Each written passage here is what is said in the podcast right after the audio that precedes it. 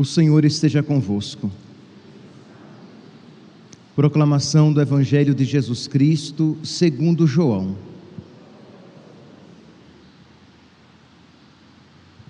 Estava próxima a Páscoa dos judeus e Jesus subiu a Jerusalém.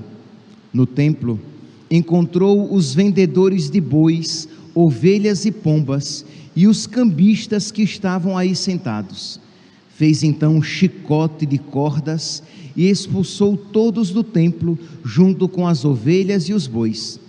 Espalhou as moedas e derrubou as mesas dos cambistas. E disse aos que vendiam pombas: Tirai isto daqui, não façais da casa de meu pai uma casa de comércio. Seus discípulos lembraram-se mais tarde que a Escritura diz: O zelo por tua casa me consumirá. Então os judeus perguntaram a Jesus: Que sinal nos mostras para agir assim? Ele respondeu: Destruí este templo e em três dias o levantarei. Os judeus disseram: 46 anos foram precisos para a construção deste santuário e tu o levantarás em três dias. Mas Jesus estava falando do templo do seu corpo. Quando Jesus ressuscitou, os discípulos lembraram-se do que ele tinha dito e acreditaram na Escritura e na palavra dele.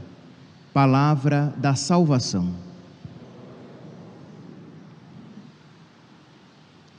Caríssimos irmãos e irmãs, estamos celebrando a festa da dedicação da Basílica de São João do Latrão, que é a Catedral de Roma nós às vezes achamos que a Catedral de Roma é a Basílica de São Pedro, né?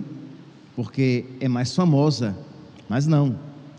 A Catedral do Papa, a Catedral de Roma, é a Basílica de São João do Latrão. Né? Foi era um prédio que Constantino, por ocasião da paz entre Roma, entre o Império Romano e os cristãos, Constantino doou este prédio no século IV, no início do século IV, aos cristãos. Então, os cristãos de perseguidos agora tinham uma casa do rei, que basílica significa isso, a casa do rei. Então, os cristãos receberam aquele prédio e o adaptaram, tornando uma igreja uma basílica, daí vem o termo, né? tornando uma basílica dos cristãos, uma casa de oração dos cristãos. E com sucessivas reformas, né, temos hoje a basílica que nós conhecemos. Pois bem, a festa de hoje, ela tem duas tonalidades. Nós podemos seguir por dois caminhos. Vocês podem ver que até os próprios textos isto demonstram. Se por um lado nós voltamos os nossos olhos para o prédio físico, para o templo, né, para a igreja, a basílica de São João do Latrão, e por concomitância para as igrejas, para os prédios físicos oferecidos a Deus? A nossa igreja aqui também foi dedicada. Vocês lembram quando o bispo aqui veio e dedicamos o altar e a igreja, ungindo essas cruzes que nós temos aqui nas paredes, ungindo com o óleo do crisma. E também ungimos o altar com este mesmo óleo, dedicando, oferecendo a Deus. Pois bem, então nós percebemos que há essas duas tônicas. Se por um lado nós vemos Jesus purificando o templo de, de Jerusalém, que estava sendo profanado pela atitude dos cambistas e dos vendedores de animais, fazendo daquele lugar santo um covil de, de ladrões, nós vemos aqui, vemos também a antífona da, do Evangelho de hoje que diz: Esta casa eu escolhi e santifiquei, para nela estar meu nome para sempre. Então, a santidade do, do lugar de Deus, da casa de Deus, como nós devemos tratar com santidade este lugar que deve ser santo. Por outro lado, nós observamos também que faz referência aos nossos corpos, porque nós somos templo de Deus. São Paulo, na primeira leitura de hoje, retirada da carta aos Coríntios, diz: Vós sois construção de Deus. E um pouquinho abaixo, no versículo 16, primeira carta de São Paulo aos Coríntios, capítulo 3, versículo 16: Acaso não sabeis que sois santuário de Deus e que o Espírito de Deus mora em vós? Então, são essas duas realidades: o templo físico de pedra e o templo espiritual que devemos ser nós, templo de Deus.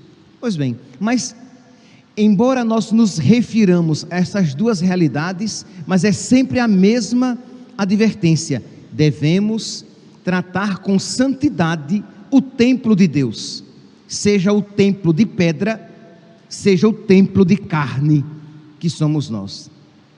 Pois bem, diz então a história que quando a igreja recebeu no século IV a Basílica do Latrão, ela reformou como igreja, dedicou aquele lugar a Deus e foi sendo reformada, né? A basílica foi sendo reformada para que se tornasse cada vez mais adequada para uma igreja. Mas por volta ali do século XIV, quando os papas se mudaram de Roma e foram para Avignon, então os papas não mais moravam lá em Roma, porque lá também morava o papa no, no latrão. Então, os papas foram morar em Avignon, na França, e a basílica, como a cidade de Roma, foi entregue às traças. E na, cresceu mato, os animais entravam na, na basílica, faziam as suas necessidades na basílica, porque ela ficou entregue aos animais. Aquela basílica foi profanada, as pessoas ali entravam e saíam para fazer quaisquer coisas, não era mais um lugar santo. Quando os papas então retornam para Roma, aquela basílica então que estava entregue aos animais, ela foi então reestruturada e rededicada a Deus. Ela foi purificada, ela foi novamente adequada como um lugar para o culto e foi rededicada a Deus. Por quê? Porque ela tinha sido profanada. E uma vez profanada, tinha que ser purificada dedicada. Meus irmãos, isso, este gesto da igreja lá na Idade Média, deve nos fazer então refletir sobre este ponto. Uma igreja física, uma vez profanada, ela precisa ser purificada e, de, e novamente dedicada a Deus, da mesma maneira que quando você, batizado, comete um pecado, e você profana este templo, este santuário de Deus que é você, você precisa se confessar, suplicar o perdão de Deus, para que novamente você seja purificado. Nós, aqueles que acompanham com mais atenção as redes sociais, vão ver que no mundo houve e tem havido com mais frequência profanações de igreja por todo mundo. Igrejas que são invadidas, pichadas, imagens que são quebradas, sacrários que são destruídos, igrejas que são vandalizadas. E quando isto acontece, né, quando um vandalismo, uma profanação acontece numa igreja, ela precisa ser novamente purificada para ser oferecida a Deus. Mas, como se isso já não fosse ruim, existem coisas infinitamente piores. Porque se é triste, e é muito triste, quando vândalos, pagãos, invadem as igrejas e as destroem, quando é triste, terrível, quando pagãos, profanam as igrejas, quebrando as imagens e fazendo coisas piores. É muito, é infinitamente mais triste quando os próprios cristãos permitem e fomentam a profanação nas igrejas. Isso é infinitamente mais triste, porque uma coisa é alguém bater na minha mãe, outra coisa é quando eu mesmo nela bato. Uma coisa triste é se a minha mãe for espancada. Outra coisa, outra coisa infinitamente pior é se eu a espancar ou promover o espancamento. E quando nós vemos, meus santos, igrejas sendo tratadas dessa maneira desrespeitosa, apenas alguns exemplos para que reavive, até mesmo para que a nossa Eucaristia hoje seja em reparação, pedindo a Deus que tenha misericórdia. Por esses meses, na, na Espanha, foi permitido que numa igreja conhecida, famosa, bonita, ali fosse gravado um clipe por um grupo chamado Ateu, em que um, uma dança sensual e promíscua era realizada, gravada, um clipe ali gravado, dentro da igreja. Aquelas duas pessoas mal vestidas, vestidas de uma maneira sensual, dançando em ritmo promíscuo, dentro de uma igreja. E você para e se pergunta: mas por que permitiram isso?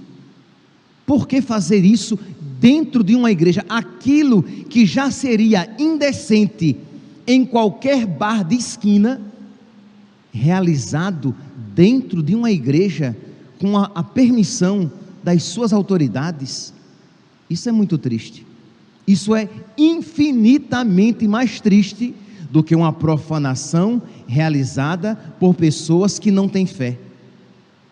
Há alguns meses também, neste período de tempo, saiu, nós víamos pela, pelas redes sociais, uma igreja no Rio de Janeiro que aceitou que um ato de invocação a demônios, a entidades pagãs, fosse, fosse realizado dentro de uma igreja.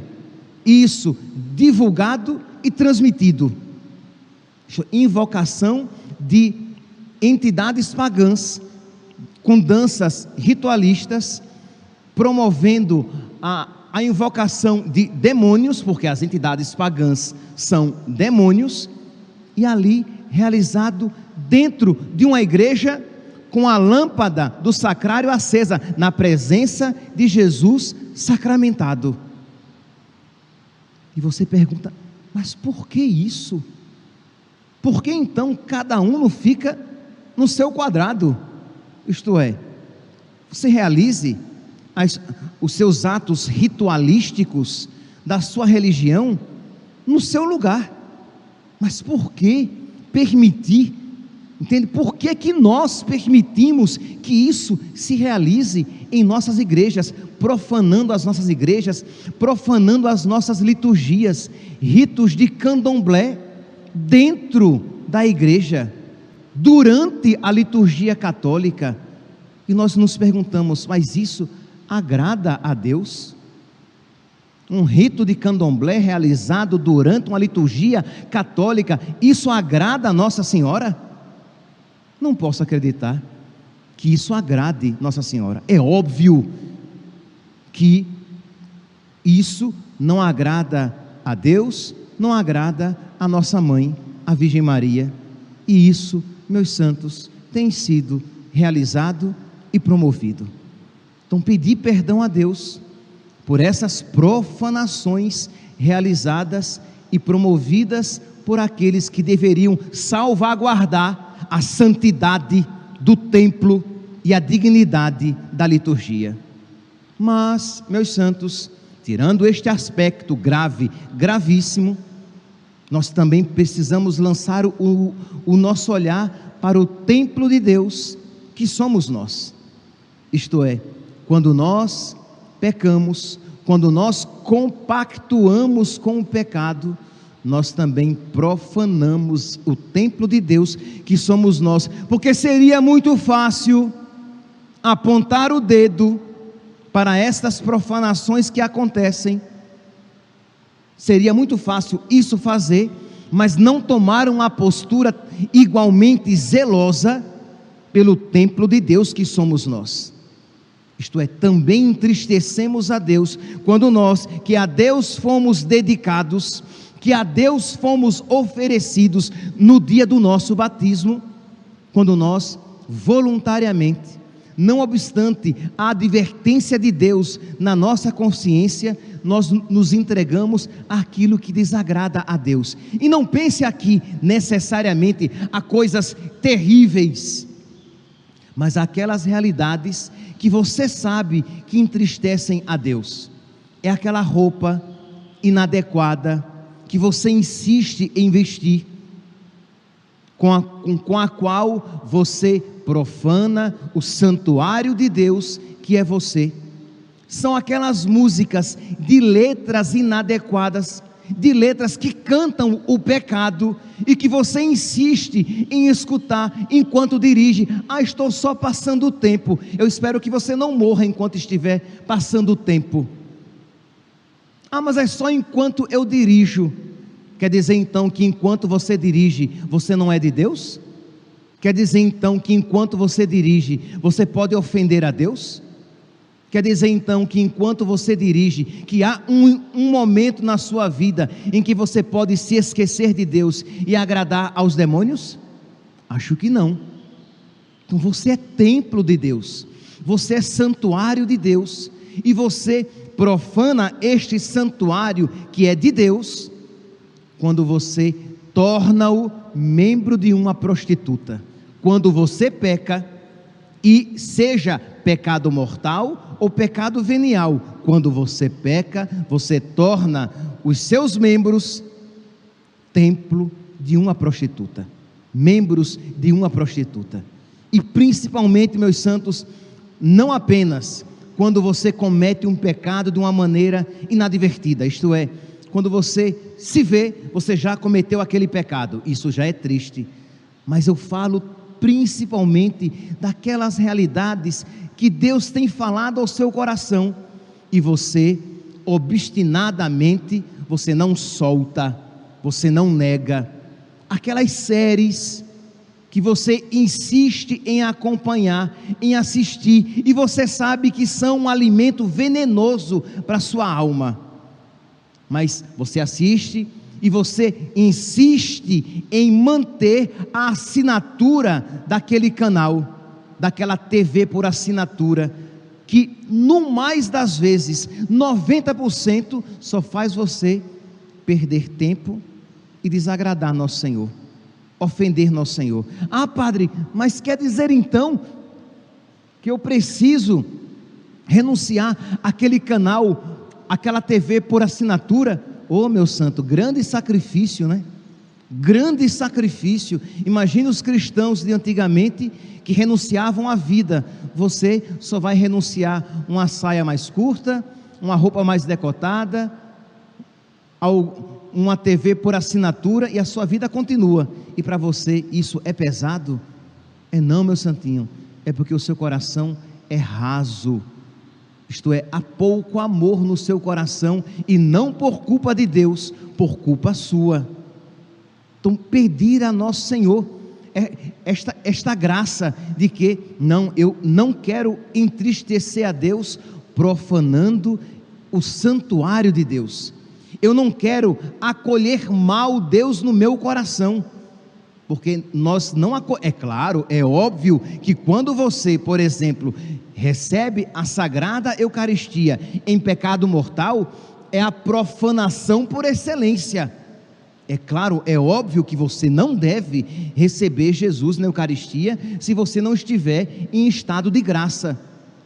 Mas é verdade também que você acolhe Jesus com certa indiferença quando, não obstante, não esteja em pecado mortal, você traz vários apegos na sua alma várias realidades que nosso Senhor já pediu que você renunciasse e você não renuncia e entra na fila da comunhão como se você estivesse em estado tranquilo, de tranquila santidade.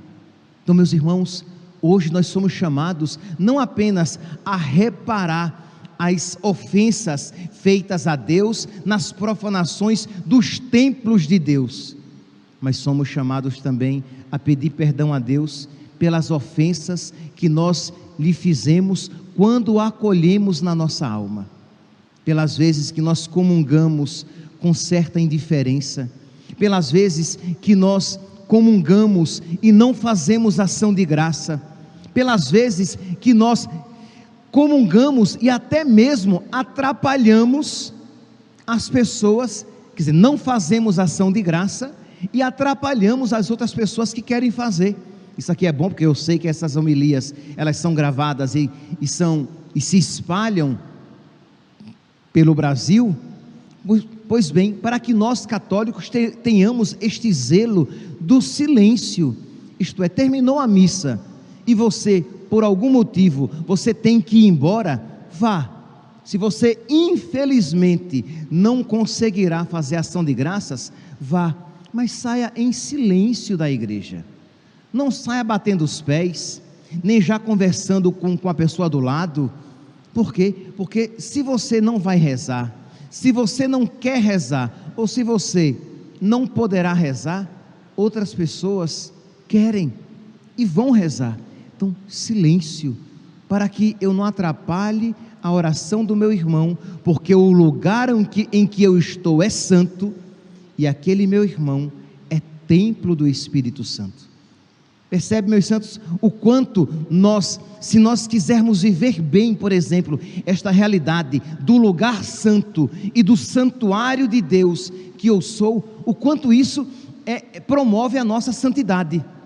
Eu entro na igreja com aquela reverência que porque eu estou entrando na casa do rei eu me ajoelho diante do Santíssimo Sacramento, porque eu estou me ajoelhando diante do meu Rei, do Rei dos Reis. Eu vou me sentar no meu banco e eu ainda eu cheguei um pouquinho antes de começar a Santa Missa e eu vou conversar, eu vou rezar, eu vou dialogar com o meu Rei, com o meu Senhor, com o meu Deus, que é verdade, que está no sacrário e que está dentro de mim. Então percebe que são essas duas realidades com as quais nós católicos convivemos. Um protestante, por exemplo, ele, ele crê que Deus está nele. É verdade. Mas o católico, ele crê que Deus está nele e crê que Deus está fora dele. Está no sacrário, está ali, fisicamente presente.